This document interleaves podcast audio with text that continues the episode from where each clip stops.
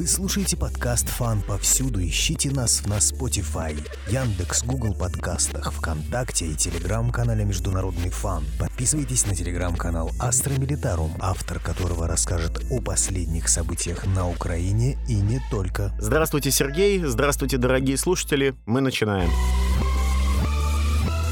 несмотря на все эти активные бои на разных направлениях, сейчас наблюдается своеобразная оперативная пауза. Связано это с тем, что нашим российским военным подразделениям необходимо произвести перегруппировку сил. Это вполне нормальный и здоровый момент. Как мне кажется, вот сейчас основные события должны и дальше продолжаться на территории левобережной Украины. Все то, что по левую сторону от Днепра, это Киев, Чернигов, Сумы, Харьков, Полтава, Кировоград, Запорожье, ну и, соответственно, Донбасс. Самое главное, что нужно понимать, что идет постепенное продвижение сил против донецкой группировки вооруженных сил Украины. Главная проблема на этом направлении в том, что за прошедшие 8 лет с того момента, как начался вооруженный конфликт на юго-востоке Украины, вооруженные силы Украины умудрились в буквальном смысле окопаться в том самом куске территорий бывшей Донецкой и бывшей Луганской областях. То есть то, что провозгласило свою независимость как Донецкая и Луганская народные республики соответственно. Получается следующая история, что за 8 лет вооруженные силы Украины, несмотря на их очень плохую моральную составляющую, на серьезные пробелы в военной подготовке. За 8 лет они именно что вкопались в землю. То есть с точки зрения военной науки, то, что сейчас происходит, больше всего напоминает, как если бы в 1940 году вгрызались бы войска нацистской Германии в линию Мажино. Помните такую наверняка? Это линия укрепрайон э, французских сил, который стоял напротив границ с Германией. Предполагалось, что в этот район будут направлены основные силы вермахта в случае начала, как тогда оказалось, Второй мировой войны. Как мы помним, события тогда развернулись по другому сценарию. Гитлер просто обошел со стороны Бельгии, и тем самым линия Мажино прекратила свое существование за ненадобностью. Но вот если бы вгрызались тогда в линию Мажино, примерно бы ситуация была точно такая же.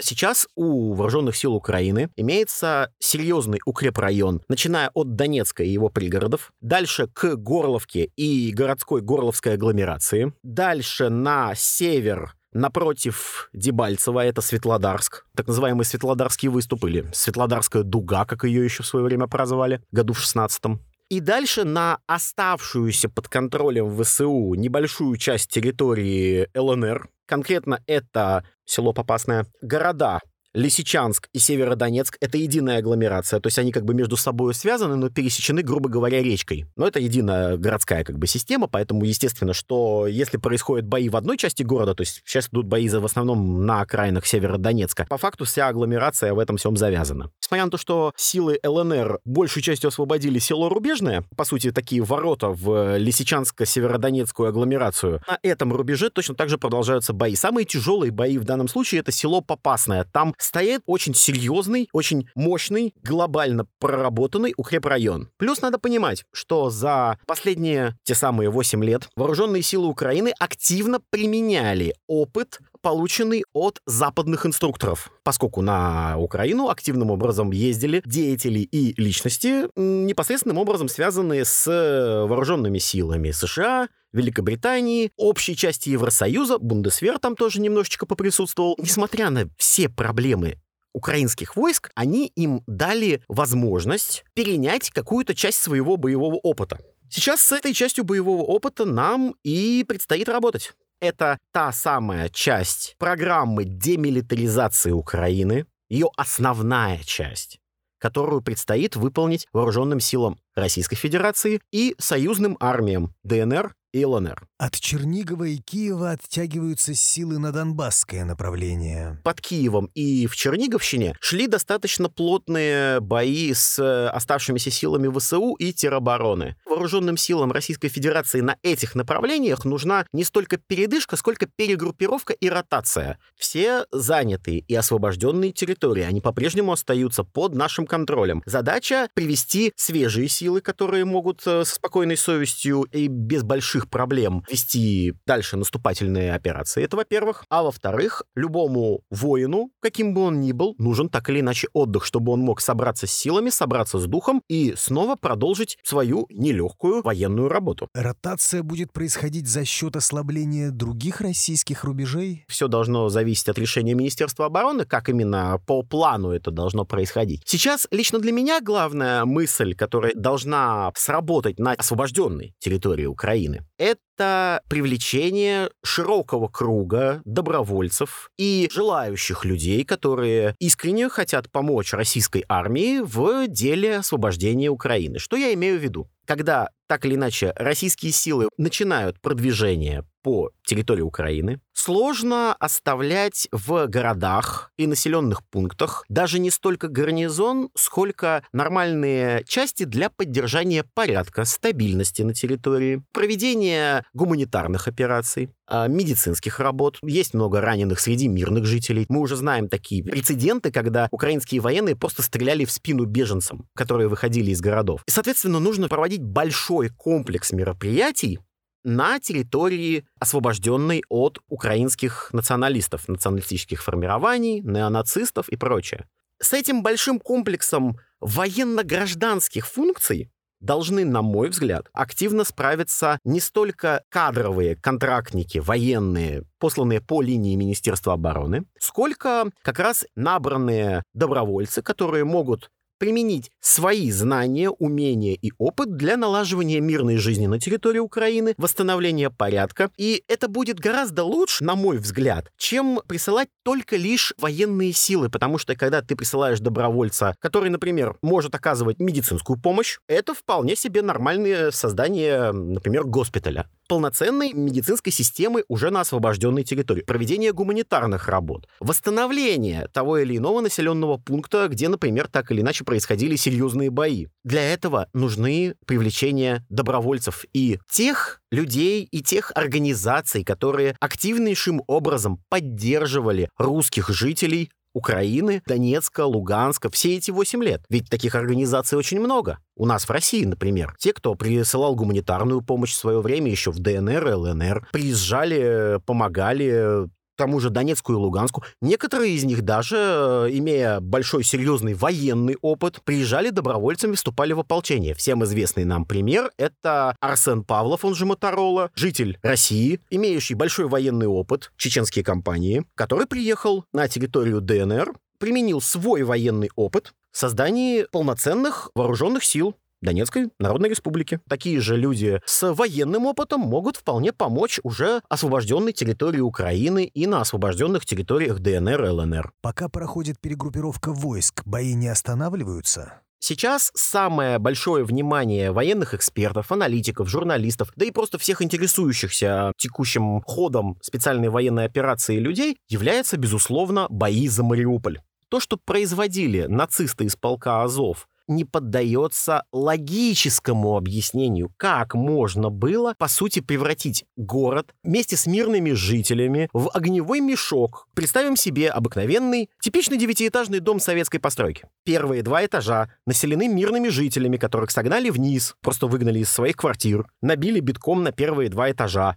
Ну вот вы будете стрелять, а может быть попадете. С третьего по девятый этаж сидят националистические формирования, поставили огневые точки, пулеметы, гранатометы, все и же с ними. Еще на крыше две-три огневые позиции даже с человеческой точки зрения это называется скотство. И вот так вот происходит на протяжении практически всего города. Это же касается ситуации, когда в дворах, около детских садиков, школ и иже с ними ставится военная техника. Точно так же не поддается никакому логическому и никакому моральному оправданию. За то время, пока идут серьезные, плотные уличные бои, освобождена уже значительная часть самого города город фактически обжимают постепенно, сжимая кольцо вокруг основного центра с двух сторон. С одной стороны, это силы Донецкой Народной Республики. С другого конца идут подразделения вооруженных сил Российской Федерации. То есть, представьте себе, это такое постепенное обжимание именно к побережью. Потому как на море полное превосходство ВМФ России. Как мы помним, э, военно-морские силы Украины потерпели сокрушительное поражение уже в первые часы специальной военной операции после того, как высокоточным ударом была уничтожена база в Очакове. У вооруженных сил Российской Федерации подавляющее преимущество с точки зрения морских операций. Сложности следующие. Под контролем полка Азов и лояльных Азову силам вооруженных сил Украины, как это получилось, отдельная история, находится достаточно крупный промышленный район Мариуполя. Это территория комбината «Азовсталь» и территория Мариупольского порта. Это достаточно крепкие заводские комплексы с толстыми обводами стен, которые просто так не прострелить. Построение огневых точек так, что каждая находится под перекрестным огнем. Любая попытка прорваться в сторону Азовстали — это очень большие проблемы. Вооруженные силы Российской Федерации, отряды ДНР и ЛНР постепенно, буквально по сантиметру, точно так же, как и с укрепрайонами в ДНР и ЛНР, идут, зачищая вот эти вот кварталы Азовстали. Уже есть э, определенные в этом успехи, но большая часть комбината, она по-прежнему под Азовом. Мариупольский порт примерно та же самая история, потому что сейчас порт — это импровизированный военный госпиталь Азова как мне лично кажется, на текущий момент. Просто потому, что если Азов стали, то у нас укрепрайон, на котором происходят основные действия, то порт — это плюс-минус безопасная для нацистов территория, где можно свести своих раненых, убитых и же с ними. Территория промышленных кварталов и промышленных зон — это достаточно распространенное место для столкновений в ходе вооруженного конфликта на Украине вот все эти 8 лет. Достаточно просто вспомнить, что все время, которое шел конфликт на Украине, продолжались затяжные позиционные бои в районе Авдеевки, так называемой Авдеевской промзоне или промке. Ни одной из сторон ни ВСУ, ни ДНР так и не удалось получить стратегическое преимущество в этих боях. Так вот, о Мариупольском порте. Стабильный для нацистов район, куда они могут сплавлять своих раненых, убитых, и предположительно там же сидит командование Азова, потому что нужно каким-то образом коммуницировать с теми частями националистических формирований, которые ведут непосредственно огневой контакт. Многие жители, которые пережили ужас пребывания под Азовом, отходят от э, шока, который они увидели. Азовцы буквально захватили город. Причем захватили его не просто так, они, по сути, склонили командование вооруженных сил Украины, правительство Мариуполя, ну, то есть городские власти, к тому, чтобы город превратить вот в этот самый огневой мешок с живым щитом в виде мирных жителей. Что-то наподобие вооруженного военного переворота в одном отдельно взятом городе, когда власть внезапно перешла к оголтелым абсолютно личностям крайне агрессивного нацистского толка. Это привело к тому, что мирные жители почувствовали на себе в буквальном смысле то, как бы на себе почувствовали, не знаю, жители Варшавы или Кракова, загнанные в гетто. Я искренне соболезную жителям, которые потеряли родных, близких вот во всей этой по-настоящему тяжелой истории. Тем не менее, искренне надеюсь, что Мариуполь после освобождения перенесет, реабилитируется и все же сможет начать полноценную мирную жизнь. Несмотря на то, что внимание всего мира сейчас приковано к событиям на Украине, особенно выделяется президент Франции. Поведение Макрона последнюю неделю выглядит, мягко говоря, странно. Практически каждый день, либо через день Макрон звонит Владимиру Владимировичу Путину и предлагает давайте проведем гуманитарную операцию по вывозу кого-то с территории, контролируемой Азовом в Мариуполе. К этому можно было бы отнестись нормально, но это происходит каждый день. Макрон звонит каждый день и спрашивает, что там с Мариуполем? Почему мы не можем провести гуманитарную операцию? 30 марта проходит информация о том, что Эммануэль Макрон уволил главу военной разведки Франции. На фоне вот всех продолжающихся вот этих вот активных звонков Путину, словесного участия в судьбе Мариуполя, Макрон увольняет человека, который отвечает за военную разведку. Причем мотивируется это очень специфическим образом, даже во французских СМИ. Не подготовил должного анализа ситуации в связи с спецоперацией России на Украине. И это, опять же, можно было бы списать на какой-то простой случай. Если бы не одно «но». 31 марта мы стали свидетелями одной крайне призанятной сцены. В небе перед Мариуполем было сбито несколько вертолетов военно-воздушных сил Украины. Вертолеты Ми-8. Транспортные вертолеты. Ну, военно-транспортные. проходит эта новость, и вслед за ней начинается вал слухов и предположений о том, кого эти вертолеты могли вывозить. Подчеркну, что в ходе падения вертолетов двое солдат вооруженных сил Украины все-таки выжили. Они говорят, что они летели в Мариупольский порт вывозить раненых. Сбили два или три вертолета. А между тем вертолетная активность над Мариуполем очень сильно выросла. Что-то около шести вертолетов, которые активно летали именно в район порта. Получается, что за последние дни украинцы несколько раз предпринимали очень настойчивые попытки кого-то из Мариуполя вывести. Рисковали остатками авиации. Мало того, что остатками авиации, сами задумайтесь, вокруг Мариуполя стоят вооруженные силы России, ДНР и ЛНР. Только сейчас наши предприняли серьезные попытки, чтобы эти вертолеты сбить. На фоне этого мы видим, что Макрон активно пытается создать что-то наподобие гуманитарной операции по выводу кого-то из Мариуполя. Говорит о том, что мы согласны на какую-то дополнительную поддержку, там, Турции, Греции, хоть с кем угодно. Просто дайте сделать гуманитарный коридор в Мариуполь. Это может означать только одно.